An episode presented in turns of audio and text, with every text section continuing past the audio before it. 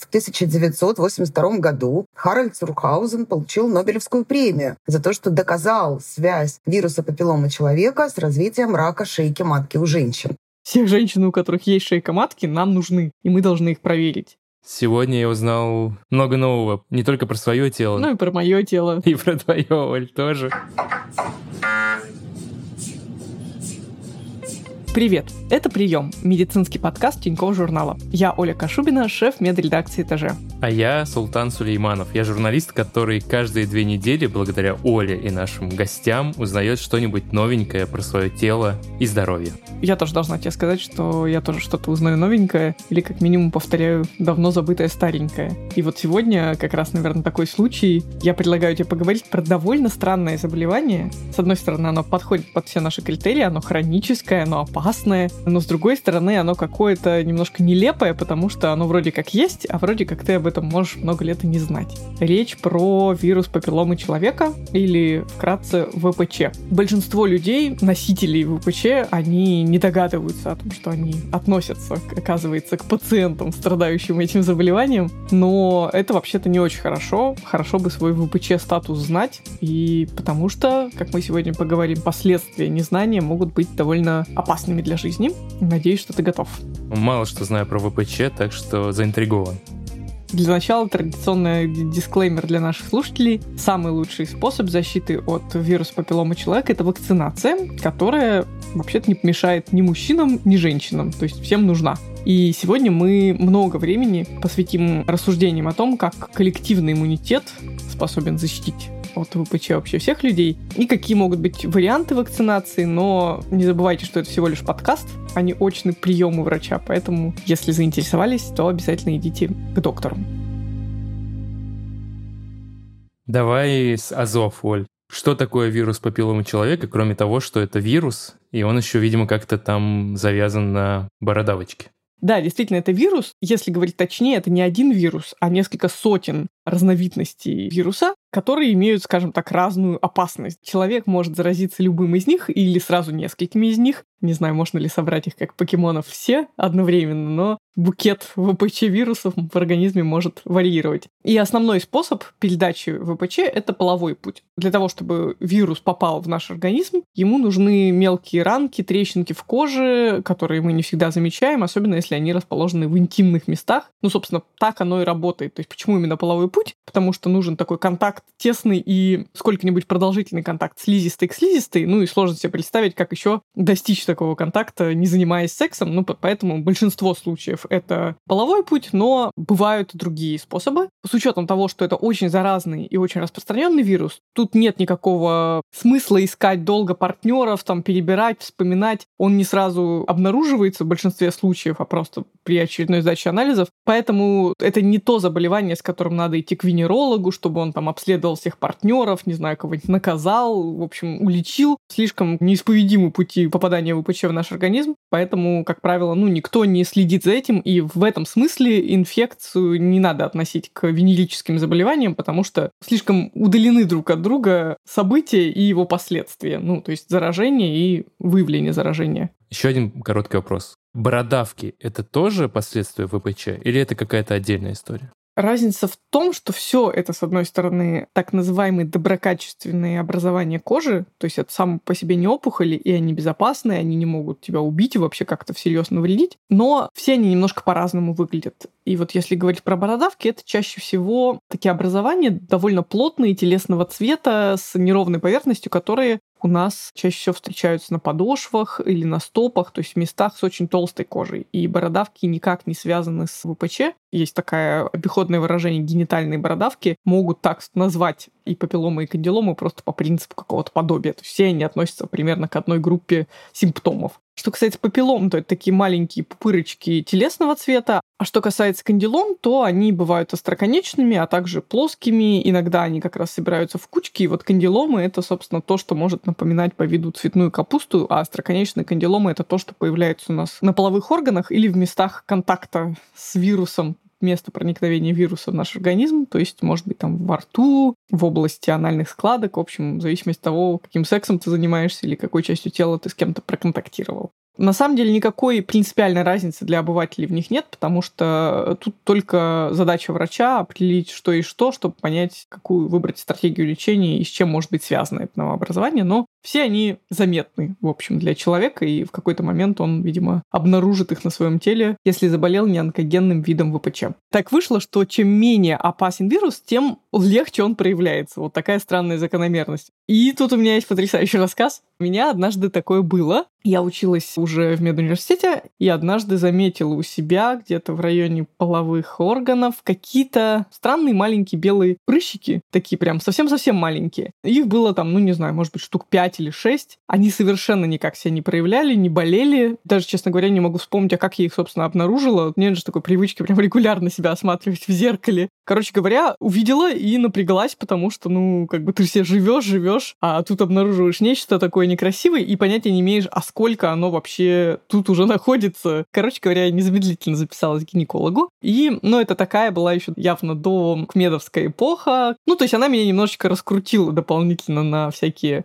расходы, потому что, по-моему, она меня проверила, ну, что в целом было довольно логично вообще на все типы на тот момент доступные ВПЧ, то есть и онкогенные, и неонкогенные. И еще она обнаружила у меня то, что называется эктопия шейки матки, но Тогда это было принято называть эрозией шейки матки, некое нарушение строения эпителия шейки матки, которое тогда еще в недоказательные времена считалось, в общем, не очень хорошим знаком. Я, честно говоря, не помню. Наверное, у меня нашли какие-то штаммы, вероятно, не онкогенные, потому что иначе откуда бы у меня взялись эти папилломы, но тем не менее, хотя они были не онкогенные, в сочетании вот, значит, с этими изменениями шейки, она мне сказала, все, вам нужно срочно все это прижигать. А для того, чтобы вылечить эти папилломы, я вам назначу специальный противовирусный спрей. У меня есть вопрос от глупого мужчины к опытной женщине. Шейка матки. Это глубоко? Ну, это, в общем, штуковина размером чуть меньше, чем крышечка от пластиковой бутылки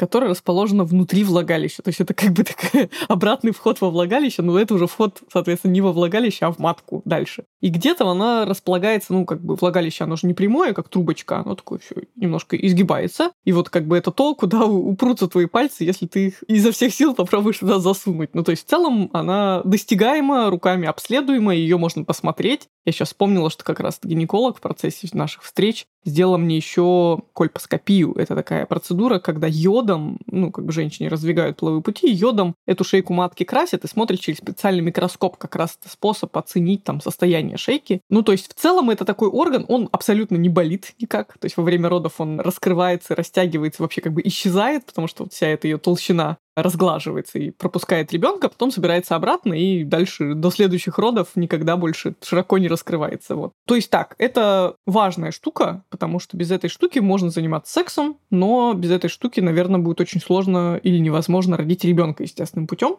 Но при этом проблема с шейкой матки в том, что она действительно не болит, никак о себе не говорит, и если вдруг у тебя начнутся какие-то проблемы с ней, то ты об этом никогда сама не узнаешь, потому что даже на свои гениталии женщина может посмотреть в зеркальце, а вот на шейку матки посмотреть она никак не сможет, и вот поэтому как бы единственным посредником между женщиной и ее шейкой матки остается гинеколог, который может ее осмотреть как я уже сильно позже узнала, эктопию в принципе не надо лечить, особенно при отсутствии ВПЧ высокого онкогенного риска, а папилломы, забегая вперед, как раз вот их-то и надо как-то хирургически удалять. Я тут вообще не специалист, предлагаю про лечение папиллом и кандилом поговорить с профессиональным борцом за женское здоровье, врачом-гинекологом, эндокринологом и главным гинекологом клиники Фомина Оксаной Богдашевской. Мы лечим это, как правило, радиоволной. Мы их вырезаем, эти все образования. Есть такая методика шейвинг, да, бритье. Под каждую кандилому нужно сделать анестезирующий укол. Это само по себе не очень приятно. Это быстрая процедура, несложная. Главное, чтобы их там не 100 было, потому что их когда 100, то ну, это, блин, долго и трудно. Есть вероятность, что они сами пройдут, но когда их 100, вряд ли. Сейчас мы говорим о том, что противовирусные препараты мы действительно можем назначить при рецидивирующих остроконечных кандиломах, когда у нас неуспешность терапии. Когда мы их удаляем, а они через некоторое время лезут снова. Мы их снова удаляем, они лезут снова. И вот здесь доказательная база у этих препаратов есть. Ну, не у тех там богоспасаемых свечей, а у более толковых молекул. Там есть действительно доказательная база, и эта терапия возможна. Но не в качестве монотерапии вместо удаления, не при каждой попытке удаления, потому что в большинстве случаев удаление работает очень хорошо.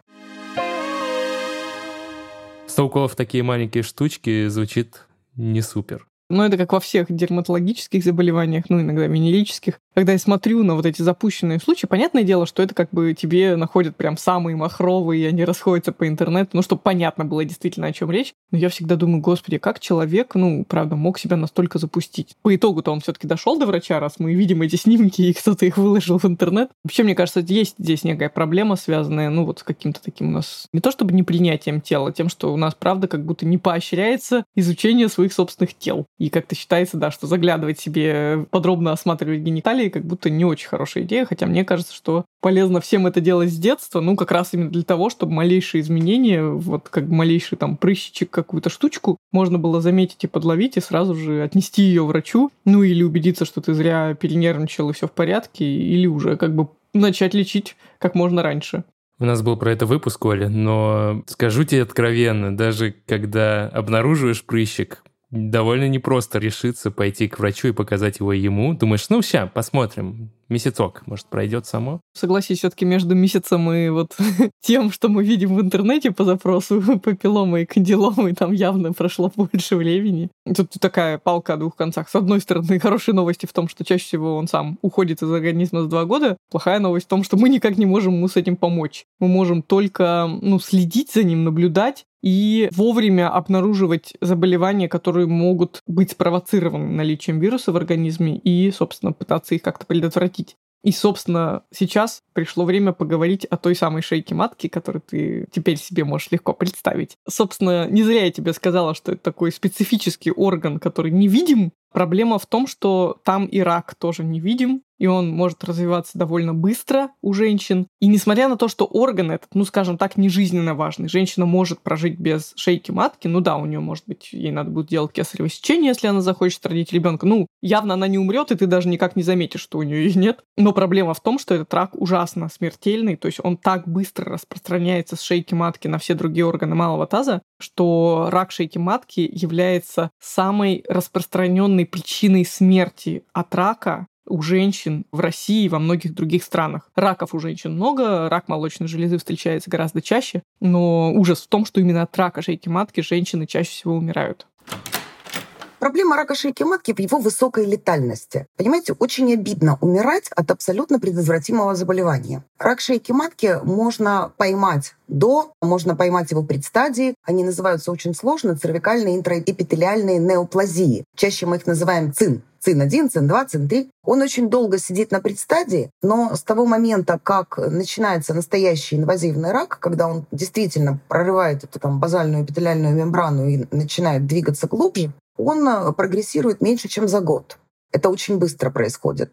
И операбельны только ранние стадии рака шейки матки, когда глубина его проникновения измеряется в миллиметрах. А дальше он очень быстро распространяется по лимфатической системе, по кровеносной системе, прорастает в параметрии, поражает почки. Женщины с поздними стадиями рака шейки матки, которые вот сейчас получают симптоматическое лечение, у них обычно с двух сторон висят мешки, через которые они выводят мочу. Мочиться самостоятельно они, конечно, уже не могут быстро прорастает в прямую кишку, и в целом вырезать там ничего не получится. Вот операция Вертгейма, которая была разработана достаточно давно, это удаление всей матки вместе с шейкой, всех яичников, всех маточных труб, всех пакетов параметральных лимфоузлов и двух третей влагалища возможно только на ранних стадиях. Начиная со второй стадии, рак шейки матки неоперабелен. И здесь уже радикальное лечение проводится только с помощью лучевой терапии. Лучевая терапия после себя оставляет выжженную пустыню, лучевое воспаление мочевого пузыря, лучевое воспаление кишечника, естественно, лучевое воспаление влагалища. И качество жизни этих женщин печально, но и выживаемость очень невысокая. В 1982 году Харальд Цурхаузен получил Нобелевскую премию за то, что доказал связь вируса папиллома человека человека с развитием рака шейки матки у женщин. И фактически рак шейки матки — это одна из немногих раковых болезней, для которой известна причина. А раз известна причина, это значит, что мы можем и организовать профилактику, и организовать лечение, и мы можем глобально изменить жизнь. Мы можем вообще прекратить болеть раком шейки матки и умирать от рака шейки матки. Но есть еще небольшое количество других раков шейки матки, которые не ВПЧ-ассоциированы, но это такая капля в море, которая просто статистическая погрешность. Нейроэндокринные раки, там еще какие-то там ну, крайне редкие вещи. Конечно, глобально это вообще никак не меняет на статистику, это такие единичные случаи. А вот для других видов рака, если мы начинаем обсуждать мужчин, то это рак ротоглотки, рак миндалин, рак языка, рак анального канала, рак полового члена. Роль высокоонкогенных вирусов папилломы человека есть, но она не доминирующая, потому что другие факторы тоже имеют значение. И поэтому, конечно, в приоритете всегда именно женщина и ее шейка матки. И наша основная задача — защитить женщину от рака шейки матки.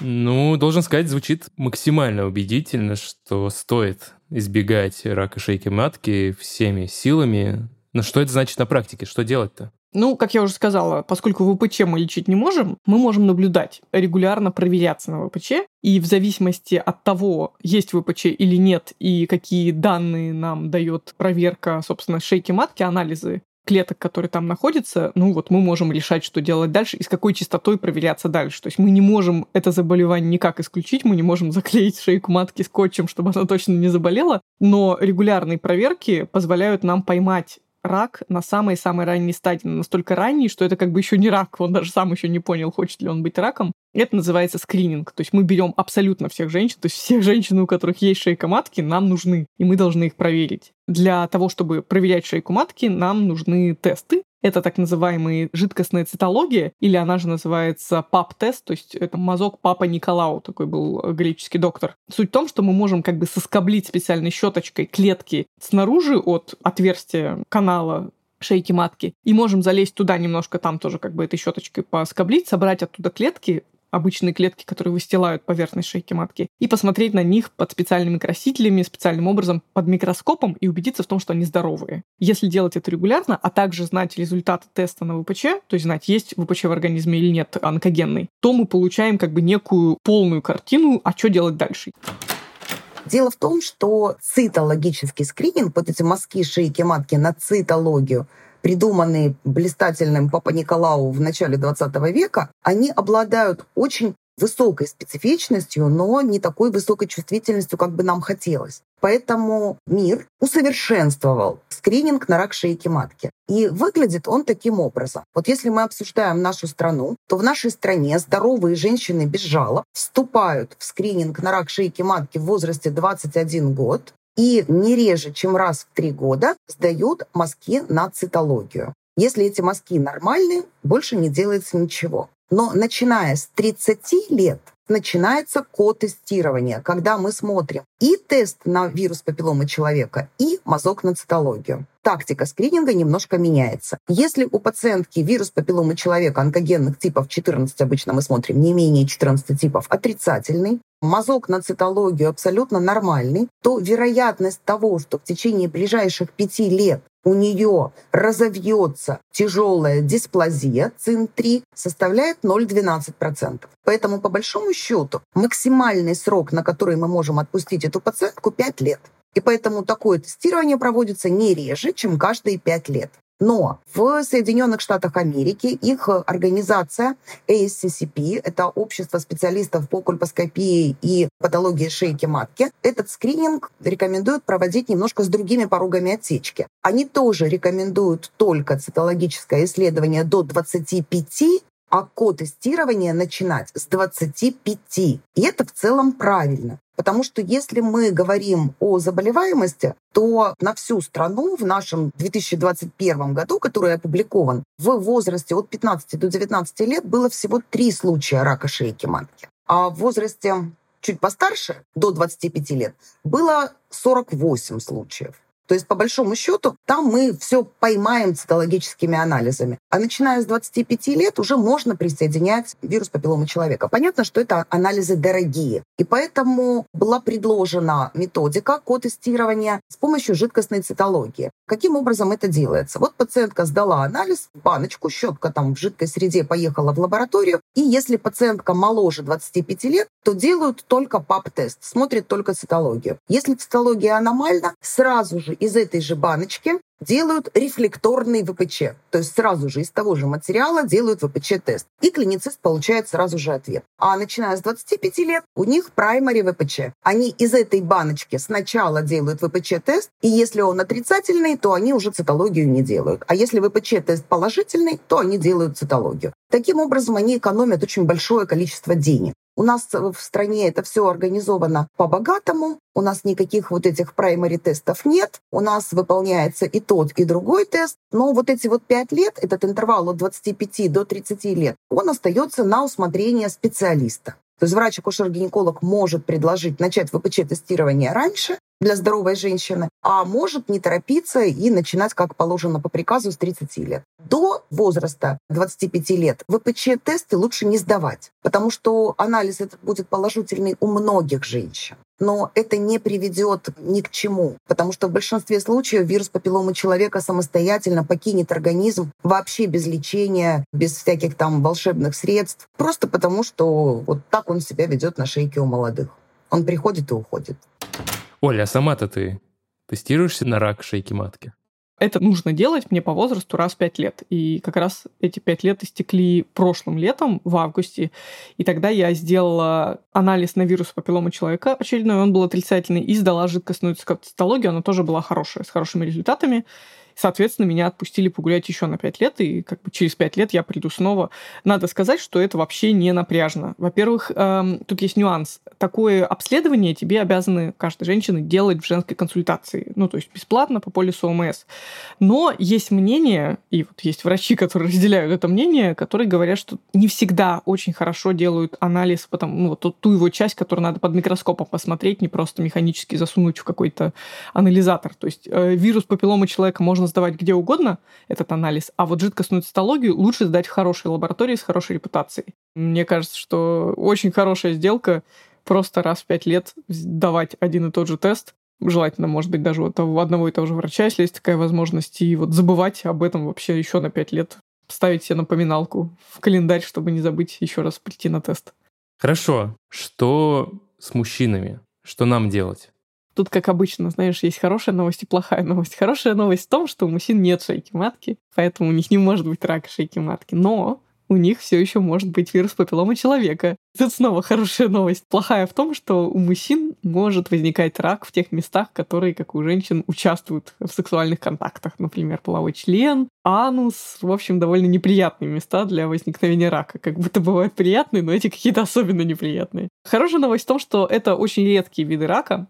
Поэтому, ну вот прям панически бояться их не стоит, и в отличие от женщин, мужчинам не надо там даже раз в пять лет ходить, показывать свои гениталии какому-нибудь урологу и говорить, ну что, доктор, выросла или не выросла, как я там? Таким образом, мужчинам не надо регулярно проверяться на ВПЧ, ну хотя мне, честно говоря, кажется, что это хороший джентльменский набор перед сменой половой партнерши или полового партнера сдать, э, собственно, анализ на все инфекции, передаваемые половым путем, включая ВПЧ, просто как бы, чтобы время от времени отслеживать свой статус. Так же, как мы отслеживаем ВИЧ-статус, всякие гепатиты, сифилис, просто как бы чтобы знать. Если вдруг ты чем-то заболеешь после нового незащищенного полового контакта, то как минимум к тебе вопросов не было, что это не с твоей стороны произошла утечка болезни, а, видимо, со стороны партнера, ну или вообще с какой-то третьей стороны. Короче говоря, мужчинам ничего специального заранее делать не надо, но если вы мужчина, и вы увидели у себя на гениталиях какое-то непонятное образование, узелочек, наростик, ну, в общем, что-то, чего еще раньше не было, а сейчас возникло, вне зависимости от того, болезненное оно или нет, кровоточит оно или нет, в общем, как оно там воспалено, не воспалено, сходите к врачу. Я знаю, что это, конечно, неприятно и неловко. Не хотелось бы прийти сильно поздно, когда это уже что-то серьезное, и, в общем, это образование будет вам удалять вместе с кусочком вашей собственной плоти. Да, не доводите до состояния, когда ваши фото будут показывать студентам мединститутов. Угу. Хорошо, смена партнерши понятно. И, в принципе, кажется, шансы словить себе рак не очень высокие. Но что, если я переживаю у своей постоянной партнерши прямо сейчас и хочу как-то ее тоже поддержать или хотя бы, если, не знаю, что-то такое, она мне не предъявляла претензий, могу я просто пойти и сейчас сдать анализ на ВПЧ? Султану никакие не надо анализы сдавать. Ему просто нужно вакцинироваться и все. Чем больше будет вакцинированных, чем больше будет иммунных, тем меньше циркулировать вирус будет в популяции. Мужчина — носитель кратковременный, и мы не очень понимаем, сколько это носительство будет длиться. И по большому счету, конечно, этот анализ ну, не имеет никакого смысла. С вакцинацией есть определенные сложности у нас. Понятно, что первые вакцины против ВПЧ появились в мире в 2006 году, и тогда же начали появляться национальные программы вакцинации в разных странах мира. Более 100 стран точно вакцинируют и девочек, и мальчиков в рамках своих национальных программ здравоохранения. Россия этого не делала никогда на федеральном уровне, потому что вакцины эти очень дорогие. И вакцины эти производила две компании. Компания в Великобритании и компания в Соединенных Штатах. В России доступно две вакцины – Гордосил и Церварикс. Гордосил четырехвалентный, там два онкогенных, самых злых типов, 16 и 18, и два неонкогенных, 6 и 11 типы. Использование этих вакцинных штаммов позволяет предотвратить не только рак шейки матки, но и вот эти аногенитальные бородавки, остроконечные кандиломы, да, вот эти вот неприятные штуки. А вторая вакцина – это вакцина Церварикс. Там два штамма, 16 и 18. В мире есть еще Гордосил 9, там 9 штаммов. Считается, что и наши вакцины, ну как, они не наши, но те, которые есть в нашей стране, двухвалентные, четырехвалентные, имеют некоторую перекрестную активность и защищают от еще нескольких штаммов. Скорее всего, от 31, 35 и 51. Ну, это надежды такие есть. Понятно, что девятивалентная вакцина имеет гораздо больше возможностей для вот этого перехлеста, и есть надежда, что она защищает от всех известных на сегодняшний день онкогенных штаммов вируса папиллома человека. Россия готовит к выпуску квадривалентную вакцину 6, 11, 16, 18 типы. И на наш рынок заходит китайская 9-валентная вакцина. Мы тоже ее к 2024 году ожидаем. Может быть раньше, но к 2024 году, скорее всего. У нас сейчас третью фазу испытаний завершила наша российская вакцина против вируса папиллома человека. И в национальный календарь ее обещают ввести к 2024 году. Когда появится наша отечественная вакцина, мы сможем это делать широко. Но нельзя сказать, что все прям очень плохо, потому что, невзирая на отсутствие федеральной программы вакцинации, региональные программы, они тоже были. В Москве вакцинируют девочек точно больше 10 лет. Но это не только Москва, это Ханты-Мансийск, это другие регионы, бюджеты которых позволяли вот это бремя вакцинации поддерживать. Кроме того, охват вакцинации все равно был очень маленький, потому что страхов очень много, таких вот продвинутых мам, которые хотели бы привить свою дочь от вируса папилломы человека, очень мало, а страх того, что это там как-то навредит, он велик. Кажется, какие могут быть вообще вопросы к прививке от ВПЧ? То есть она такая замечательная, она спасает нас от рака, и надо ей покрыть вообще все население Земли, чтобы как минимум стал минус один вид рака, особенно учитывая, что он смертельный для молодых женщин. Но не тут-то было. Как и в случае со всеми другими известными прививками к ВПЧ, тоже есть вопросики у людей, которые вот отрицают прививки. Короче говоря, ВПЧ через некоторое время после ее появления стали обвинять в том, что она вызывает бесплодие у женщин. То есть это какая-то такая мальтузианская теория, то есть вот эти вот истории о том, что надо сократить население планеты и вакцинировать всех девочек, чтобы они стали бесплодны, то есть какая-то такая дурацкая теория заговора, видимо, тут заграла. Ей на руку сработало одно исследование, в ходе которого действительно спустя какое-то время после вакцинации обзванивали девушек и женщин, которые через нее прошли, и, значит, как-то пытались оценить, что у них там с репродуктивной функцией. И выяснилось по результатам этого исследования, что у женщин, которым сделали прививку от ВПЧ, как будто бы детей меньше, как будто бы они реже становятся родителями, на основании чего сделали вывод, что ВПЧ приводит к бесплодию, и, значит, стали об этом трубить направо и налево. Но проблема этого исследования в том, что просто этим женщинам звонили, по телефону, то есть не анализировали их истории болезни, а просто обзванивали женщин из базы данных прививочных пунктов и спрашивали, у вас есть дети или нет детей. И те, соответственно, отвечали да или нет, и на основании этого делали выводы об их репродуктивной функции, хотя, как вы понимаете, факторов, почему женщина могла так ответить, вообще очень много. Короче говоря, это не было объективным исследованием, ну и в целом вся статистика мировая демографическая в тех странах, где была широко введена вакцинация от вируса полового человека, показывает, что никакого резкого спада рождаемости там не наступило. Если брать страны, как Австралия, где это просто повсеместно, абсолютно всем девочкам делают вакцину, и что-то не слышала истории о том, чтобы в Австралии был какой-то страшный демографический кризис, и внезапно все женщины перестали рожать детей. Про девочек в Австралии довольно интересно, потому что я не очень представлял, когда вакцинироваться. Но перед тем, как мы поговорим про возраст вакцинации, давай перейдем к нашей новой традиционной рубрике «Что в аптечке?». Что? Оль, про какое средство мы поговорим в этот раз?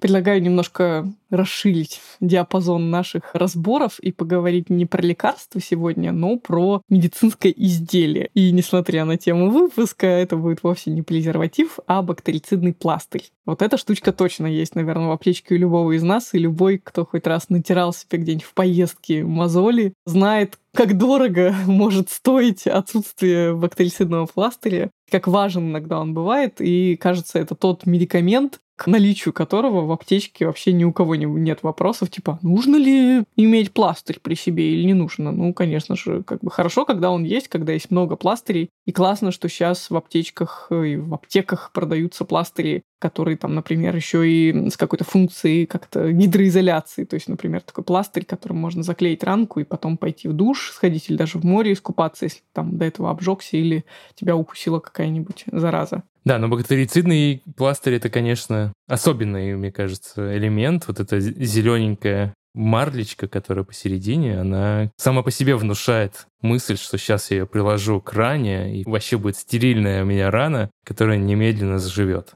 Как там дела на самом деле? Ну, я почитала составы нескольких бактерицидных пластырей, и, судя по описанию, да, там действительно вот эта маленькая марлечка или что там, салфеточка, которая лежит внутри пластыря, она там пропитана какими-то антисептиками. Но что тут надо сказать? С одной стороны, наличие самой марлечки внутри пластыря это хорошо. Плохо, если ранка наша будет контактировать с клеящей поверхностью пластыря, потому что это скорее принесет больше вреда, чем пользы. Поэтому, пожалуйста, никогда не пользуйтесь обычным медицинским пластырем без какой-то прокладочки. Такой пластырь нужен только для того, чтобы заклеивать, например, края бинта или как-то так. Он обычно узкий, и вот он без мягкой поверхности. Это может травмировать вас еще больше в момент, когда вы будете отклеивать пластырь от кожи само по себе вот состав этой маленькой тряпочки внутри пластыря особого значения не имеет. Поэтому если вы приходите в аптеку и вам говорят, ой, вот у нас тут есть пластыри там бактерицидные с какими-нибудь ионами серебра, еще что-нибудь, я не шучу, правда, все эти виды есть, выбирайте просто самый дешевый. Почему? Потому что, ну, все они стерильны, то есть все эти салфеточки внутри стерильны, это основное требование к ним.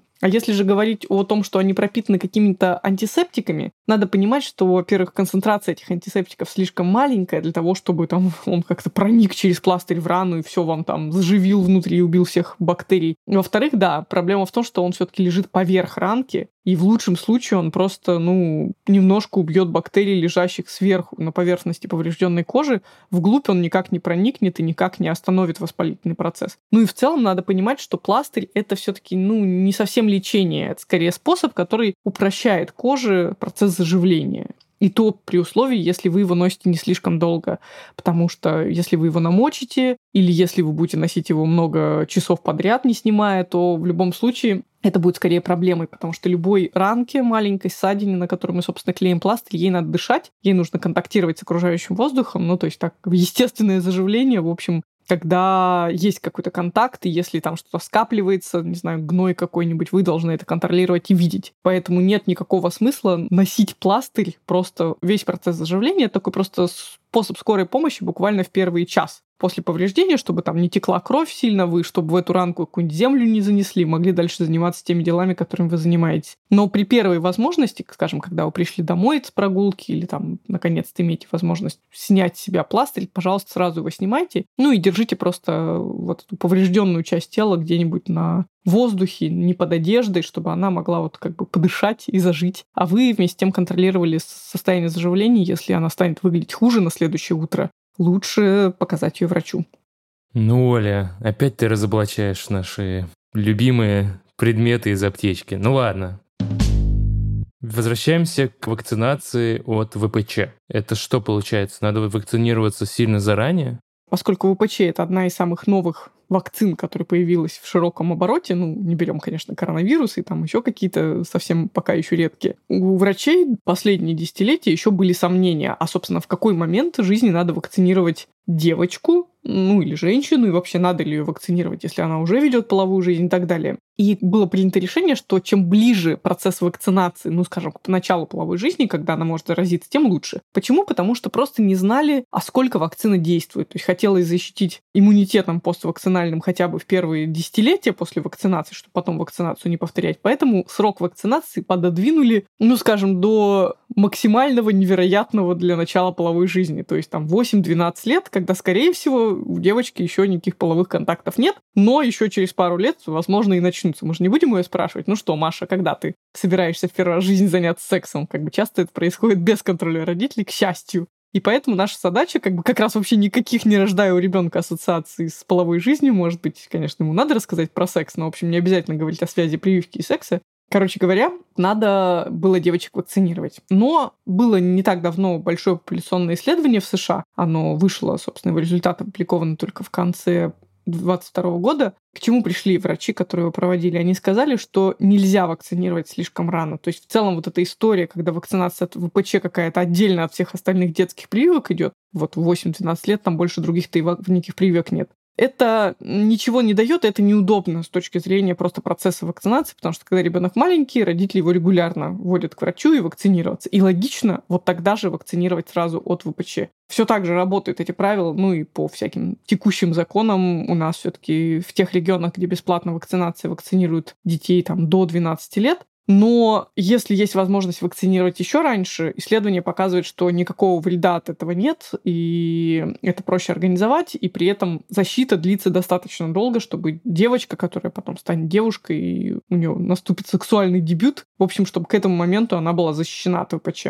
Вот. Но при этом надо сказать, что догоняющая вакцинация, то есть вакцинация вне графика, например, если вам сейчас, не знаю, 25 лет или даже 30 лет или даже 35 лет, и вы только сейчас узнали о том, что можно вакцинироваться от ВПЧ, это все еще имеет смысл, потому что даже если у вас были половые контакты, и даже если вы болели ВПЧ, то есть уже подхватывали, и более того, даже если у вас сейчас найдено ВПЧ, все равно имеет смысл защититься от нее, потому что вакцина защищает от самых вот этих высокоонкогенных типов, даже если она не охватит тот тип, который у вас есть сейчас или которым вы болели, она защитит вас от всех остальных. В этом смысле, чем раньше вы сделаете себе прививку, тем лучше.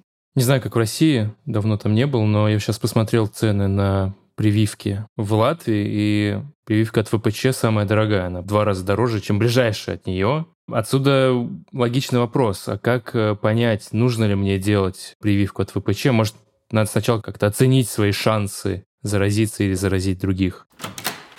Решение о вакцинации против ВПЧ не зависит от текущего ВПЧ статуса. Не нужно узнавать, есть ли сейчас вирус папиллома человека для того, чтобы решить, нужна сейчас вакцинация или не нужна. Решение о вакцинации принимается в первую очередь на основании образа жизни и всяких сопутствующих вещей. Например, ВИЧ-инфицированных нужно вакцинировать обязательно. А людей, которые имеют какие-то иммунодефицитные состояния, нужно вакцинировать обязательно. Это могут быть пациенты не только с первичным иммунодефицитом, но и пациенты, получающие, например, длительную терапию кортикостероидами. Это пациенты с ревматоидными заболеваниями, с ревматоидным артритом, там, вот, вот такого плана. Пациенты с раками другой локализации, выжившими, да, нужно решать вопросы вакцинации, потому что их иммунная система скомпрометирована. Ну, а дальше история такая. В большинстве стран мира молодых людей до 25 лет, которые предпочитают сексуальные контакты с мужчинами, вот прямо настойчиво вакцинируют. Да? Считается, что это правильный подход. Для всех остальных вакцинация носит более рекомендательный характер. Когда-то давным-давно, когда прививка только вошла в нашу жизнь, я разговаривала с прекрасным доктором, профессором, инфекционистом, и она мне говорит, вот я общалась с производителями вакцины, и я прямо у них спросила, вот мне нужно делать прививку или нет? А вакцинация уже тогда была разрешена до 45 лет. ей было там где-то на тот момент там 40-43. И мне, говорит, сказали, что нет, мне прививку делать не надо. Я говорю, ну понимаете, какая история? Это по большому счету все равно, что они бы вас сейчас, ну, некоторым образом заподозрили в промискуитете. То есть они-то рассчитывали, что вы так этому возрасту уже имеете стабильные моногамные отношения, и вряд ли что-то изменится. И предложение вам вакцинироваться выглядело бы несколько фривольно. Вот. Но, с другой стороны, жизнь штука очень непредсказуемая. И если пациентке 40, но она зарегистрировалась на Мамбе или в Тиндере, где сейчас регистрируются, и встала на вот эту вот тропу активного поиска партнера, то ей точно надо вакцинироваться, 100%. Всякое бывает. И потом, если мы еще готовы, ну, точно отвечать за себя, то отвечать за своего партнера вот так же уверенно, ну, не стоит, честно. Ну, потому что, ну, все в жизни бывает. Что если прививался, защищался, скринился, а все равно ВПЧ нашли. Что дальше делать? Ну, это не конец света. Как я уже сказала, ВПЧ проходит сам, и чем ты моложе, тем выше вероятность, что он пройдет бесследно. Но даже если ты в возрасте, то это не паника, потому что всегда есть врач, который поможет тебе принять решение, что делать дальше. Врач должен быть храбрым. У нас ведь проблема в чем? У нас врач сам испугался, пациента напугал, и пошли куролесить. Вот подсчет рисков, он помогает. Потому что когда мы эти риски можем облачить в цифры, пусть даже достаточно приблизительные, мы понимаем, что вот агрессия не нужна. У женщины впереди длинная жизнь. Беременности, вынашивания, роды. Не надо там махать по полшейки и гоняться за каждым отдельно взятым вирусом папиллома человека, который вдруг обнаружили в мозгах. Спокойнее надо на это реагировать. Ты женщине нужно говорить, что да, у вас есть, как у всех, хорошие шансы на то, что вирус уйдет. Это требует пока только наблюдения, никакого лечения, упаси Господь, не требует мы правда можем посчитать, с какой вероятностью тяжелая дисплазия есть у пациентки прямо сейчас или разовьется в течение ближайших пяти лет. Я напомню, что высокий риск в медицине – это 5%. Если это событие происходит с вероятностью 5%, значит, имеет смысл уже каким-то образом действовать. Поэтому мы на калькуляторе посчитаем, какой текущий риск сейчас и какой пятилетний риск, и в зависимости от того, что у нас получится, мы предложим какую-то тактику прямо сейчас. Поэтому, если это необходимо, то мы сделаем кольпоскопию и биопсию. Если риск пока невысок, мы предложим повторить тестирование через год. Что все-таки в 98% случаев организм справляется с ВПЧ-инфекцией самостоятельно. Есть шансы, что все подвергнется обратному развитию, и организм справится очень мало славы в том, что мы ловим легкие степени поражения, дисплазию легкой степени. Женщины, конечно, очень пугаются, у них дисплазия легкой степени. Мы должны ставить своей задачей охоту на тяжелые повреждения, на дисплазию средней степени тяжести и тяжелую на истинные предраковые заболевания. Поэтому нет смысла махать петлей для биопсии слишком часто. Иногда можно дать год или два года или три года, в зависимости от того, как там меняется ситуация, на то, чтобы история либо разрешилась самостоятельно, либо немножко подзапустилась, вот не до рака, но для такого надежного истинного предрака, который не собирается регрессировать, подвергаться обратному развитию. И если женщина оставить без внимания, то рак шейки матки действительно будет. Может быть, через 5 лет, может быть, через 20 лет, но где-то в отдаленном будущем. Рак шейки матки, он же не быстрый. Он на этих предстадиях сидит очень-очень долго, давая много шансов и женщине, и врачу для того, чтобы поставить диагноз и все поправить. Ну хорошо. Кажется, сегодня я узнал много нового. Не только про свое тело. Ну и про мое тело. И про твое, Оль, тоже. В целом, действительно, ситуация выглядит прямолинейной. Вот он есть вирус, вроде бы не сильно страшно, его даже можно победить организмом. А вот на другом конце спектра есть рак шейки матки, который напрямую связан с этим вирусом и который уже как раз фиг пройдешь мимо него, если он у тебя обнаружится, особенно на поздних стадиях. И можно эту цепочку довольно легко прервать. Делаем прививку, копим на нее, если не можем сделать немедленно, потому что, блин, 170 евро. Довольно нехило это стоит, конечно. Но, тем не менее, все еще дешевле, чем э, бегать по хирургам, по онкологам, по лучевой терапии. Явно намного приятнее или менее неприятно, чем все эти манипуляции. Да, ты знаешь, я что хочу от себя сказать. Известный такой термин российский карательная гинекология, ну, это как некий стереотип о том, что идти к гинекологу вообще довольно неприятная история. И несмотря на то, что женщины ходят к гинекологу чаще мужчин, к урологу, но все-таки женщины тоже это не любят. И вот для многих женщин без каких-то явных запросов гинекологических, условно говоря, у которых там не болезненные месячные, ну вот нет никакой там проблемы, которая бы вынуждала их пойти здесь сейчас, в целом довольно велик соблазн не ходить к гинекологу годами. То есть, если тебя ничего не беспокоит, у тебя там, не знаю, нет планах забеременеть, или ты уже не беременна, то вот в этом возрасте как раз активным, молодом и классным хочется вообще на гинеколога забить, честно говоря. Особенно, ну, учитывая, что ты толком не понимаешь, а зачем ты к нему ходишь? То есть зачем все эти осмотры, зачем все эти разговоры? Мне все нравится, у меня счастливая полноценная жизнь. Так вот, на самом деле, вот тот самый скрининг на рак шейки матки – это, пожалуй, самая важная причина ходить к гинекологу регулярно, вне зависимости от того, беспокоит вас что-нибудь или нет. Как я уже сказала, раз в пять лет, ну и даже там раз в три года, если вы относитесь к какой-нибудь группе повышенного риска, если у вас, например, нашли уже ВПЧ и сказали ходить почаще, это все еще слишком незначительная плата за то, чтобы жить спокойно и спать спокойно, потому что именно рак шейки матки, вот это именно беда, которая приходит неизвестно откуда, вот как бы сваливается как снег на голову, которая очень страшная, и с которой очень сложно бороться, даже если ты супер мотивирована не умереть от рака, он все равно может тебя одолеть. И в этом смысле супер глупо ну, упускать возможность на него провериться, учитывая, что это безболезненно, часто бесплатно, ну и даже если платно, делать это постоянно с какой-то неприятной регулярностью не надо. Всего лишь раз 3-5 лет, короче говоря, вполне себе подъемное мероприятие для любой женщины. Поэтому, если вдруг вы нас слушаете и осознаете, что вы вообще не в курсе про эту историю и не уверены, что хоть раз в жизни сдавали анализ на УПЧ или тем более делали жидкостную цитологию, пожалуйста, сходите к гинекологу и скажите, блин, я не проверялась, я не делала скрининг на УПЧ никогда или я не помню, когда я его делал. Давайте с этим что-то сделаем, давайте это изменим, давайте меня проверим. Потому что, ну, 99% что все будет хорошо, но у вас хотя бы появится точка отчета, что вот с этого момента я проверяюсь регулярно. И поверьте мне, оно того стоит. Ну и второй компонент, который уже касается не только женщин и мужчин, это, собственно, вакцинация от ВПЧ. Я бы сказала так, вот все еще есть расхождения на тему того, а до скольки лет женщинам актуально вакцинироваться, особенно если она живет там в крепком браке с мужем, у нее все идеально. Да не до скольки. На самом деле, по-хорошему, надо это сделать в любом возрасте и вне зависимости от того, сколько у вас половых партнеров и планируются ли новые. Просто потому что жизнь разная, я понимаю, что это дорого. Ну и, наверное, вот в ситуации, когда у вас вы не единственная женщина в семье, у вас, например, есть дочери или какие-то младшие сестры, то я бы начинала с самых самых младших. То есть, во-первых, узнайте все-таки, есть ли в вашем регионе бесплатная вакцинация, потому что в некоторых регионах бывают такие программы, про это можно спросить в поликлинике или в женской консультации. Да, это все-таки дорого, но это отдельные прививки, и их там надо делать, по-моему, два или три раза в зависимости от вакцины. Соответственно, ну уж на одну можно накопить, потом как бы сделать передышку, накопить на вторую и так далее, и так далее. Такую прививку надо сделать. Ну и мужчине тоже, потому что успешность победа над ВПЧ коллективная, она заключается, как в случае с коронавирусом, во многом в коллективном иммунитете. То есть мы как бы все привитые люди дают шанс непривитым тоже не заболеть, если вдруг мы случайно с кем-то так познакомимся, вступим в контакт. Вообще, в целом, мне кажется, классная тема для обсуждения с своим половым партнером на тему того, что не хочешь ли сделать прививку, а давай вместе пойдем сделаем. Ну, то есть вроде мелочь, а приятно. Можно подарить кому-нибудь а, на какой-нибудь праздник вакцинацию от ВПЧ. Почему бы и нет, такая забота. Знаешь еще, как можно проявить заботу, Оль?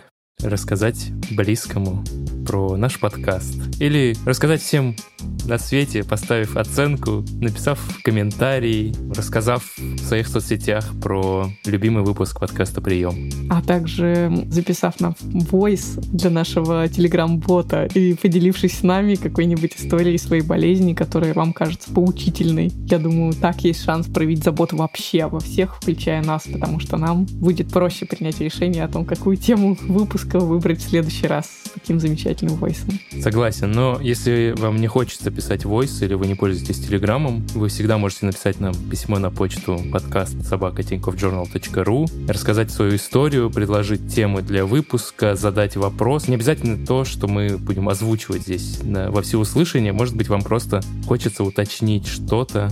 Это был подкаст «Прием». Меня зовут Султан Сулейманов. А я Оля Кашубина.